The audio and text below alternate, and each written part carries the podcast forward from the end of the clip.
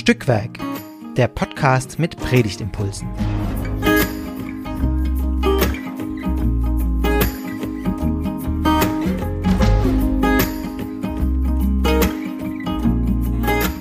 Hallo und herzlich willkommen zu Stückwerk, dem Podcast mit Predigtimpulsen. Hier sprechen immer zwei Menschen über einen Predigtext, den die EKD-Perikopenordnung vorsieht, zu, über den man predigen soll. Und heute sprechen wir über den Text, der an Epiphanias, also dem 6. Januar, vorgeschlagen ist. Und wir, das bin ich, Astrid, ich bin Vikarin in Stuttgart-Riedenberg und ich spreche mit Karina. Genau. Hallo, grüß dich, Astrid. Genau. Und du, Karina, bist noch äh, auch noch Vikarin in, Stutt in Stuttgart, sage ich jetzt auch, in Reutling-Obenhausen. Äh, und äh, wir sind beide Teil des Stückwerk-Redaktionsteams und dürfen heute einen Text aus dem zweiten Korintherbrief knacken für euch, mit euch. Ähm, und Karina liest ihn mal vor. Er steht im zweiten Korintherbrief im vierten Kapitel, die Verse drei bis sechs. Ähm, und beginnt mhm. etwas abrupt wie wir ja. finden, aber wir versuchen euch gleich mitzunehmen. Genau, ich lese ab Vers 3 aus der Übersetzung der Basisbibel, haben wir vorhin beschlossen.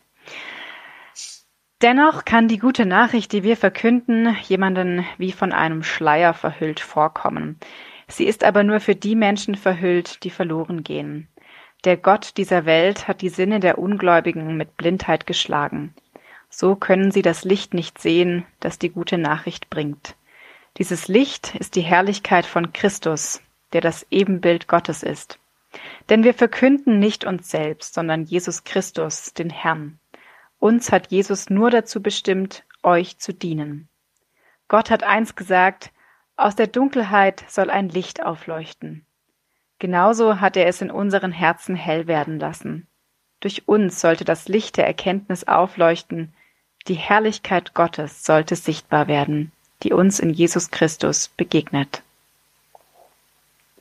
Genau. genau. Ja, Astrid, du hast gerade schon Vers drei bis sechs. Ja. Genau, du hast gerade schon gesagt, das beginnt so abrupt. Ne? Wir haben uns gefragt, wie wir damit umgehen mit diesem dennoch, ähm, ob man da nicht eigentlich davor die Verse so ein bisschen mitdenken müsste. Beziehungsweise du warst ähm, eigentlich so ein bisschen der Meinung, dass du das gerne machen würdest, ne? Noch ein bisschen erklären, was da Genau, also Vers 1 steht. und 2 hatte ich überlegt, ob man das sogar mit mit noch reinzieht in die Predigt oder zumindest so vorerzählt oder je nachdem, wo man dann diesen Predigtext auch platziert in der Predigt, wenn in der Mitte, dann könnte man schon so ein bisschen drauf hinlenken. Was, was würdest du dazu erzählen ja. oder was würdest du sagen, muss man irgendwie noch ähm, wissen, damit man besser mit Vers 3 umgehen kann, mit diesem dennoch? Also ich finde ja irgendwie, dass ähm, also Paulus ja da an die Gemeinde appelliert und ähm, das letztlich nochmal eine Erzählung ist, wie wir unseren Dienst als Christin, beziehungsweise er ja auch ganz stark im zweiten Korintherbrief erläutert, wie er seinen Dienst als Apostel mhm. sieht.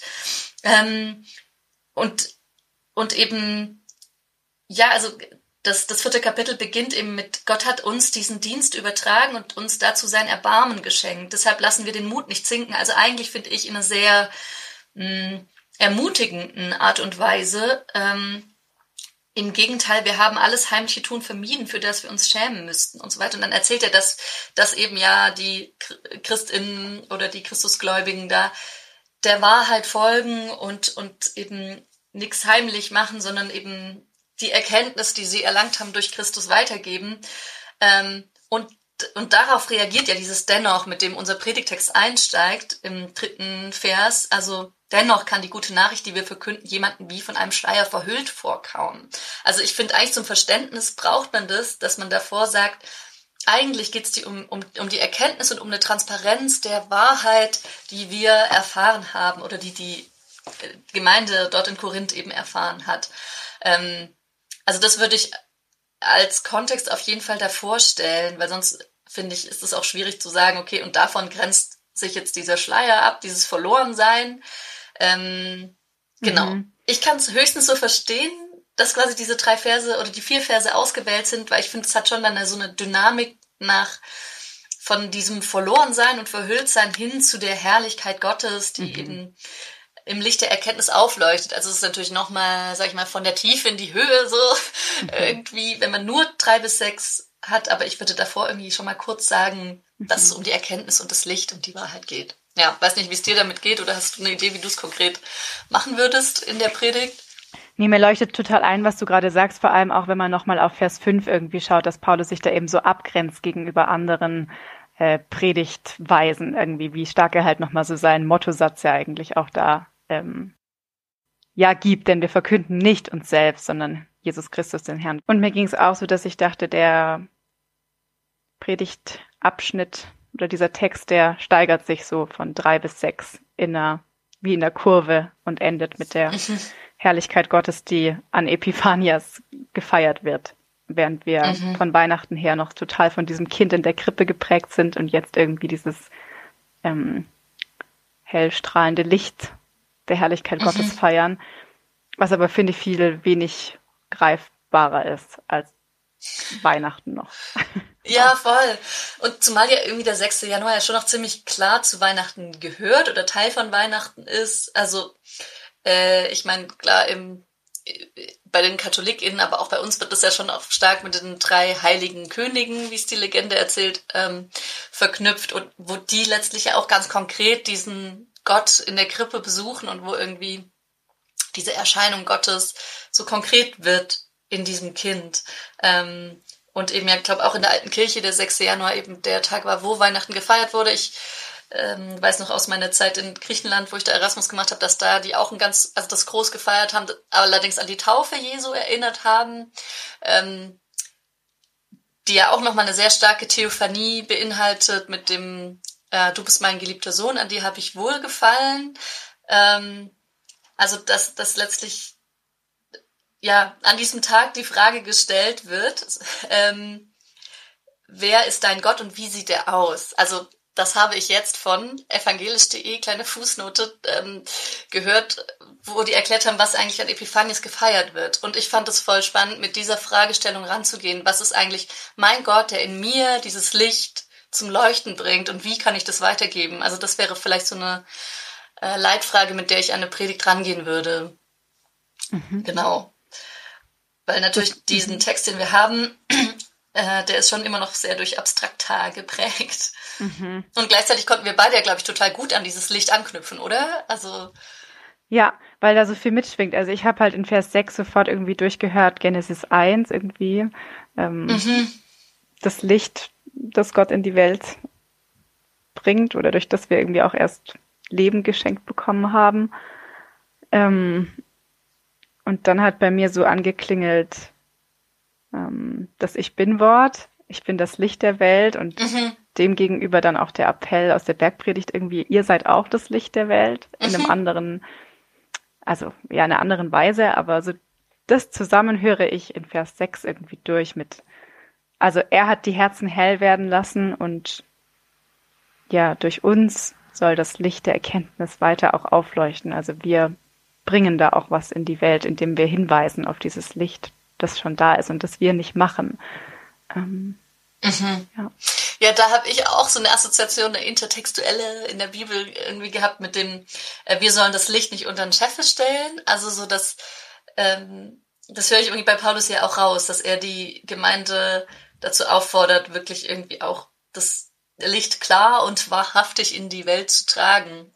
Mhm. Und ähm, ich finde es einerseits sehr schwierig in dieser abstrakten Art und Weise und gleichzeitig eben finde ich das auch total spannend zu überlegen, eben, was ist es für mich? Und ich glaube, es ist ja wahrscheinlich schon zwischen uns was unterschiedliches, was wir als Evangelium verstehen, also mhm. dir und mir und wahrscheinlich ja zwischen jedem Christenmensch irgendwie was anderes, aber hat mich irgendwie ermutigt, da auch drüber zu reden, in der Unfertigkeit und auch einer vielleicht mangelnden Vergleichbarkeit zu dem, wie es andere Menschen sehen, andere Gläubige. Aber zu sagen, das ist das, was mich antreibt, auch ne, aus dem christlichen Glaube raus. Ähm, genau. Mhm. Und, und da könnte ich jetzt mal überlegen, was das jetzt konkret für mich bedeutet, um das dann Fleisch werden zu lassen in der Predigt. Ja. Mhm. Mhm. Ich, ich weiß nicht, wie es bei euch gefeiert wird, Epiphanes. Bei uns ist es tatsächlich auch kein Predigtgottesdienst in der Gemeinde, sondern so ein Lichterfest. Okay. Ähm, ich glaube, hier ist es ganz klassischer Predigtgottesdienst, aber. Mhm. Mhm. Und da könnte man aber auch, das vielleicht verlinken mit dem ähm, mit den Liedern, die ja auch beide auf, auf die Lichter sozusagen äh, verweisen. Also in, auf kirchenevangelisch.de sind zwei Lieder vorgeschlagen. Zum einen, wie schön leuchtet der Morgenstern und zum anderen äh, Stern über Bethlehem. Finde ich beides tatsächlich sehr schöne Lieder und ähm, das eine halt auch nochmal mehr dieses Abstrakte vom Morgenstern aufnehmend und das andere sehr konkret Stern über Bethlehem, was natürlich auch auf die drei Könige nochmal mhm. abzielt. Mhm. Und da vielleicht auch noch Verbindungen schaffen, die ich allerdings jetzt noch nicht sehe. Ich weiß nicht, hast du überlegt schon, wie du mit anderen äh, Bausteinen aus dem also aus ich hatte mal noch den Tagesspruch gelesen, den fand ich mhm. sehr passend. Ich äh, lese mal vor aus 1. Johannes 2.8. Ähm, denn die Finsternis vergeht und das wahre Licht scheint schon. Ich finde, mhm. das passt wiederum sehr gut zu dem, was wir gerade schon gesagt haben, nämlich, dass das Licht nicht von uns irgendwie gemacht wird und dass wir es auch durch unser Predigen eigentlich mhm. nicht machen, überhaupt nicht machen, sondern es ist da und ähm, wir glauben daran, dass die Finsternis mhm schon vergangen ist und auch immer noch weiter vergeht. Also wir stehen in diesem noch nicht und schon jetzt, ähm, aber wir sind es nicht, die es machen. Ja. Und irgendwie tragen wir doch dazu ganz viel bei. Mhm. Voll, das ist, das, ich finde es so einen ganz schönen Spruch, auch dieses, das wahre Licht scheint schon. Ich finde es irgendwie sehr ermutigend, auch wenn man vielleicht sich manchmal fragt, ja, okay, aber wo genau und warum ist es noch nicht ganz entfaltet und so weiter. Also auch, ich merke da schon immer wieder so eine Ungeduld in mir auch. Ähm, und zusammen mit dem letzten Vers von unserem Predigtext im zweiten Korintherbrief, die Herrlichkeit Gottes sollte sichtbar werden, die uns in Jesus Christus begegnet. Und da steht es zwar nicht konkret, dass es durch uns sichtbar werden soll, aber letztlich, finde ich, äh, erklärt sich das durch die Verse davor auch, ähm, dass wir, wie soll man sagen, ähm, Spiegel des Lichts sind oder Spiegel ist vielleicht äh, ja auch ein bisschen ein komisches Bild, aber irgendwie letztlich in dem, wie wir unterschiedlich gefärbt sind, zeigt sich das Licht auch in unterschiedlicher Farbe, wenn es sich in uns verfängt oder so.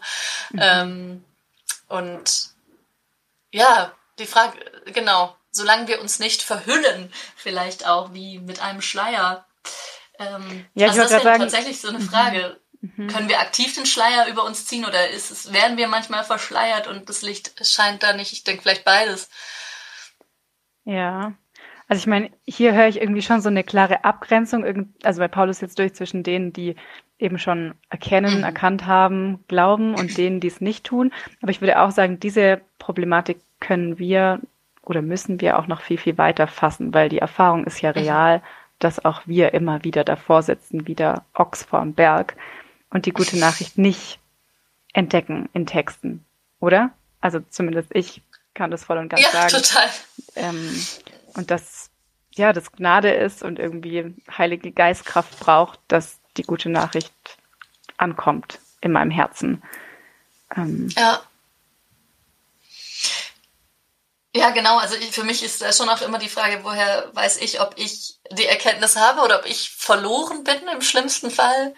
Ähm, und ich mm, habe schon einen Widerstand gegenüber diesem dualistischen Weltbild auch. Ja. Also ich merke, ich erlebe viel Ambiguität, viel Widersprüche in mir selber und ja. in der Welt und ähm, glaube eigentlich, dass es auch, mm, sag ich mal, Realität, also ja, realistisch ist, sich denen zu stellen und nicht zu sagen, es gibt halt die, die im Licht wandeln und die im Dunkel wandeln. So. Mhm.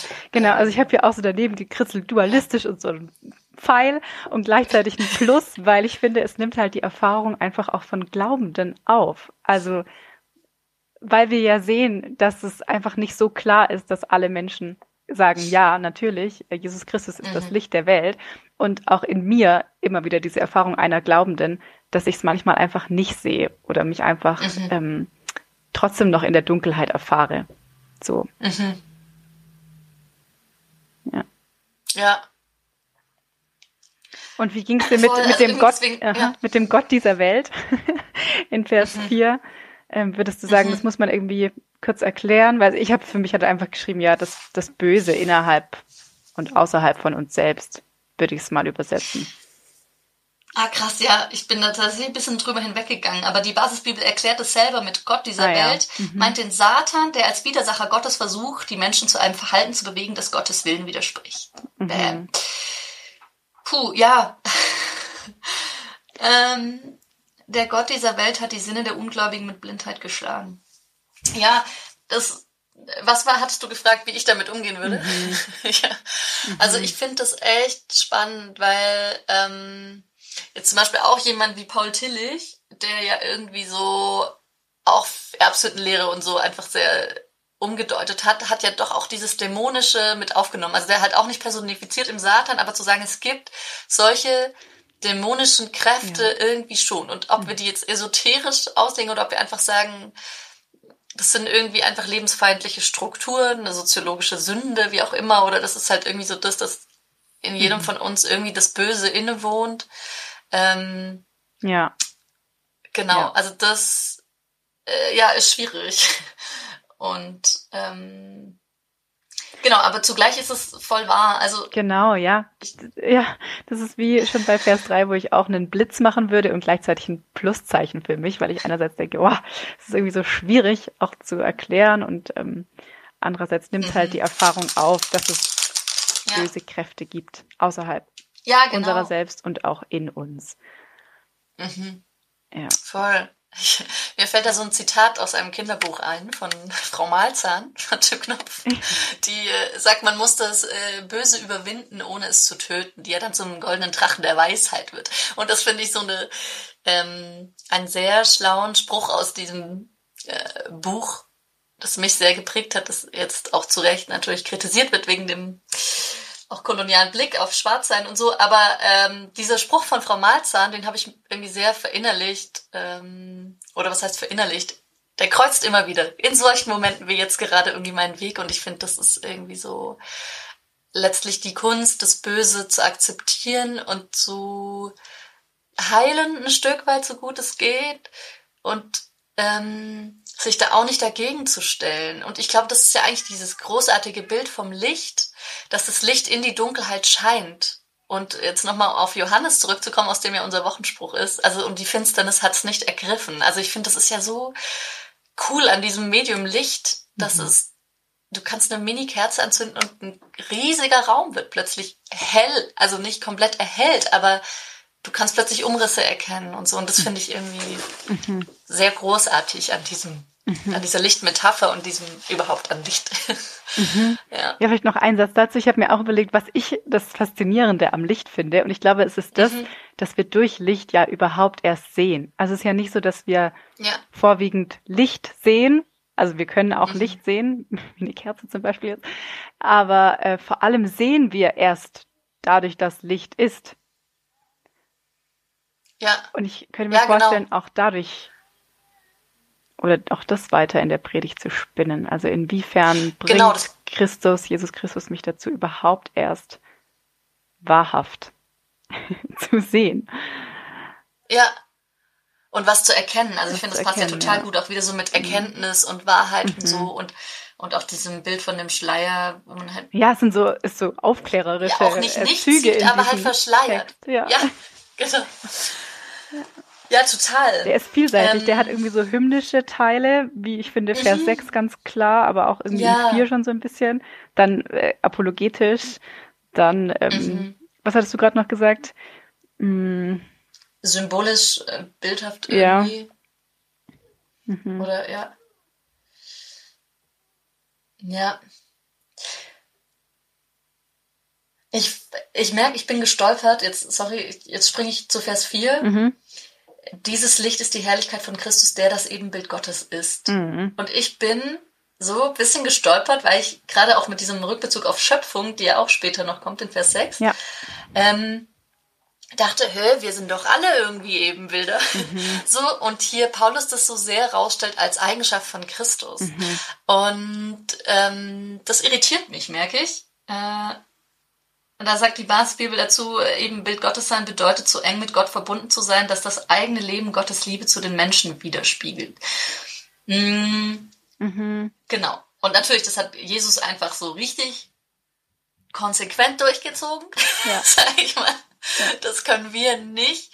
Und zugleich eben, ja, ist witzig, weil jetzt doch auch die Basisbibel nochmal dieses Spiegel, dieses Spiegelbild von, wo ich am Anfang drauf ähm, gekommen bin, äh, aufgreift, würde ich sagen, das ist ja doch auch eben in uns, eben in äh, Christus spiegelt sich ja doch auch ein bisschen in uns wieder.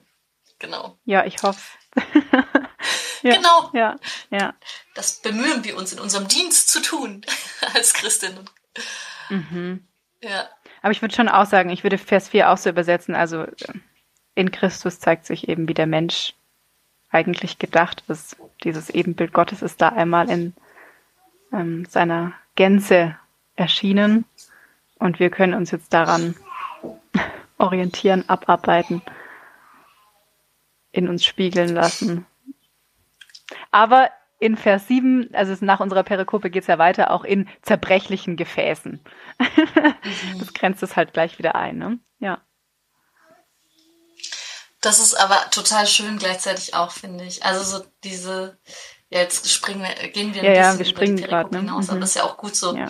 Ähm, meint das menschliche Leben, das verletzlich und vergänglich ist. Also ja, ich finde, Verletzlichkeit ist ja auch was Schönes und das ist halt dann bei uns vielleicht nicht so ein glatter Spiegel wie bei Jesus, sondern eher so ein Mosaik. Also so. Und ich finde, das, Ähm, das passt ja auch total zu dieser Perikope insgesamt, weil ich finde schon, dass hier einfach einerseits die Herrlichkeit Christi sozusagen steht und andererseits die Niedrigkeit der Predigenden und die Niedrigkeit der Gläubigen, die irgendwie ja eigentlich nichts vermögen und doch zu allem berufen sind. mhm. So. Die sich nicht selbst predigen sollen, sondern immer nur verweisen auf den, der das Licht ist und so weiter, aber trotzdem ja auch Ebenbild sind. Ja, das stimmt. Und da hatten wir uns auch vorher ein bisschen drüber unterhalten, wie schwierig das ist, nicht sich selbst zu predigen oder beziehungsweise, dass ja letztlich wir immer schon mm, Medium der Predigt sind. Oder, also ich sage jetzt irgendwie voll oft Medium, aber ich finde tatsächlich das irgendwie auch treffend. Also wir sind ja das, wodurch die Predigt äh, übertragen wird, sozusagen. Und wir sind die Personen, die die schreiben, meistens. Und, äh, und trotzdem, ja, soll es ja irgendwie Gottes Wort sein. Und Mhm. und wir versuchen halt mit unserem kleinen Beitrag auf der Kanzel ähm, dazu beizutragen, diese Wahrheit Gottes sichtbar werden zu lassen und das Licht der Erkenntnis aufleuchten zu lassen. Mhm. Ja, ganz schöne Challenge irgendwie. Mhm. Mhm. Und ich, ich finde, dieser 6. Januar, also da, wo wir wohnen, in Baden-Württemberg, ist es auch noch innerhalb der Weihnachtsferien, auch in der Schule und so. Und ich habe das Gefühl, die Leute sind da auch manchmal in so einem Loch. Also meistens positiv, würde ich sagen. So, oh, Weihnachten. Und dann hat man sich davon auch schon wieder erholt und es geht noch nicht so richtig wild los. Ähm, Mhm. Aber total empfänglich irgendwie. Ich habe das Gefühl, es ist so eine, anders als das Sommerloch, wo man irgendwie so auch erfüllt und lebensfroh ist, ist es irgendwie im Winter eher so ähm, auch ein bisschen melancholisch. Ja, total. Ich dachte gerade auch, wie geht's Ja. mir Anfang Januar? Ja, wenn der Christbaum irgendwann abgebaut wird und man die Geschenke schon wieder verräumt hat und jetzt einfach nicht mehr diese wunderbaren Vorhaben hat, die man oft im, im Advent und dann über die Feiertage hat und weiß, jetzt geht das Jahr gleich wieder also richtig los, Mhm. dann stellt sich auch bei mir immer wieder so eine Melancholie ein. Mhm. Mhm. Ja, und da würde ich dir Ja, recht voll, geben, da ist man, oder da Ja. könnte es gut tun, ähm, nochmal vom Licht zu hören, das aufgegangen ist Mhm. und das uns auch dazu ruft, irgendwie selbst Licht zu sein. Ja, genau. Bei uns sind dann, glaube ich, tatsächlich schon Anfang Januar, vorm 6. Januar stehen schon so Schilder, wo man seine Weihnachtsbäume hinlegen kann. Ja. Und ich merke, äh, das ist mir zu früh, weil da bin ich echt noch voll in Weihnachten drin und gleichzeitig habe ich das Gefühl, ja, da geht auch so eine Geschäftigkeit Ja, schon wieder ein bisschen total. los. Und, ähm, und gleichzeitig für mich ist tatsächlich auch der Jahreswechsel was sehr Sentimentales oft. Ich merke, ich, ich denke dann schon drüber nach, was war, was, ähm, was will ich jetzt in dem Jahr machen, was steht an. Natürlich auch irgendwie mit Abschieden, Trauerfällen vielleicht verbunden im vergangenen Jahr, auch mit schönen Sachen, ähm, keine Ahnung, Schwangerschaften und andere Sachen, irgendwie Umzüge, neue Stellen, was weiß ich, die bevorstehen. Das ist schon, Mhm. Irgendwie so ein Umbruchsmoment. Ähm, ja, und ich glaube, es kann ja sehr, sehr unterschiedlich sein, was Leute da mitbringen und reintragen. Mhm. Ähm, mhm. Aber ich habe irgendwie das Gefühl eben, dass mehrere Menschen auch so ein Bewusstsein für ihre Gefühle haben, vielleicht auch in dieser Zeit. Weiß nicht, das ist These. Mhm. Weil man irgendwie doch auch so gefühlig wird über Weihnachten und da danach das vielleicht noch ein bisschen in so einer leeren Melancholie irgendwie mhm. weiter mit sich trägt. Vielleicht ja eine ganz dankbare Schablone dann für diesen Text. Zumindest für Wie, Vers ähm, 6. Ich glaube, ich es nicht ganz genau. Dass das, dass man da so die Folie von was drüber legt oder Schablone? Ich glaube, ich habe es nicht ganz geblickt, dein Punkt. Ähm, also, dass diese Melancholie, die vielleicht Anfang Januar herrscht, die wir jetzt einfach gerade mal als These bei vielen Menschen voraussetzen, müssen wir vielleicht mal noch weiter prüfen. Aber dass es eine gute Schablone ist sozusagen, um dem diesen Text mit seinem Lichtcharakter entgegenzusetzen. Mhm. Mhm. Und auch dieses, also ja, jetzt habe ich es kapiert, vielen Dank nochmal für die Erläuterung.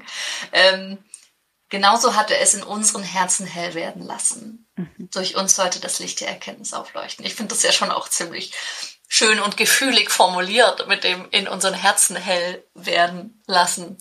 Mhm. Ähm, genau. Mhm. Ja, ja. Könnte man vielleicht so anfangen, steil, wie, wie sieht's eigentlich in euren Herzen gerade aus? also, vielleicht ist es zu steil, je nachdem, äh, wie die Gemeinde auch tickt und so. Ich rede schon auch viel über Gefühle in den Predigten, aber, äh, also, genau, aber vielleicht würde ich so ja. anfangen. Oder vielleicht nicht so direkt als Frage an die Gemeinde adressiert, weil das vielleicht doch zu arg reinhaut. Hm ein Beispiel bringen von der Person und wie es in deren Herzen aussieht oder so. Mhm. Mhm. So als Anfang. Mir gefiel auch das, das, das Bild eigentlich von den Schildern, die schon dazu aufrufen, die Weihnachtsbäume abzubauen. Ja. Ähm, weil man daran, glaube ich, auch. So als Aufhänger. Ja, genau, so als Aufhänger. Ja. Ähm, wie viel Licht nehmen wir irgendwie auch mit? Oder ist Weihnachten jetzt abgehakt oder geht es eigentlich jetzt erst richtig mhm. los? Ähm, wenn wir an an diesem Epiphaniastag eigentlich das Licht der Herrlichkeit Gottes überhaupt so richtig feiern. Mhm. Mhm. Hm. Ja, voll. Ah, das ist doch gut. Jetzt haben wir so zwei äh, Anfänge für die Predigt am Ende des Podcasts noch als Anregung äh, platziert. Ähm, und ja, ich fand's voll gut, mit dir da durchzugehen durch diesen Text, Karina. Ähm, Finde es wirklich auch irgendwie einen schönen Text für die für den Epiphaniastag, für das Epiphaniasfest. Auch wenn wir jetzt ein bisschen, finde ich, schon die Verlorenen ausgespart haben. Wobei nicht ganz. Aber gesagt haben, dass in der Widersprüchlichkeit wir die aufnehmen würden. Dass so, es oder? schon eine Erfahrung ist, die wir ja auch, ähm, die viele von uns, glaube ja, ich, kennen. Stimmt, völlig. Ja. ja. Bisschen geweitet gut. haben wir diese Erfahrung. Ja. ja, sehr gut. Cool. Okay. Ähm, ja, da, dann würde ich sagen, ähm, war es das für heute, oder? Ja, ja, viel Freude beim Predigen oder Predigt hören. Genau. Und äh, wenn ihr mögt, übermorgen gibt es schon den nächsten Podcast, denn dann steht der nächste Sonntag bevor. Kommt gut noch durch die Feiertage, ähm, Weihnachtsferien und ja. Alles gut, ja. Guten Start weiter ins neue Jahr. Ja. Bis zum nächsten Mal. Tschüss. Ciao.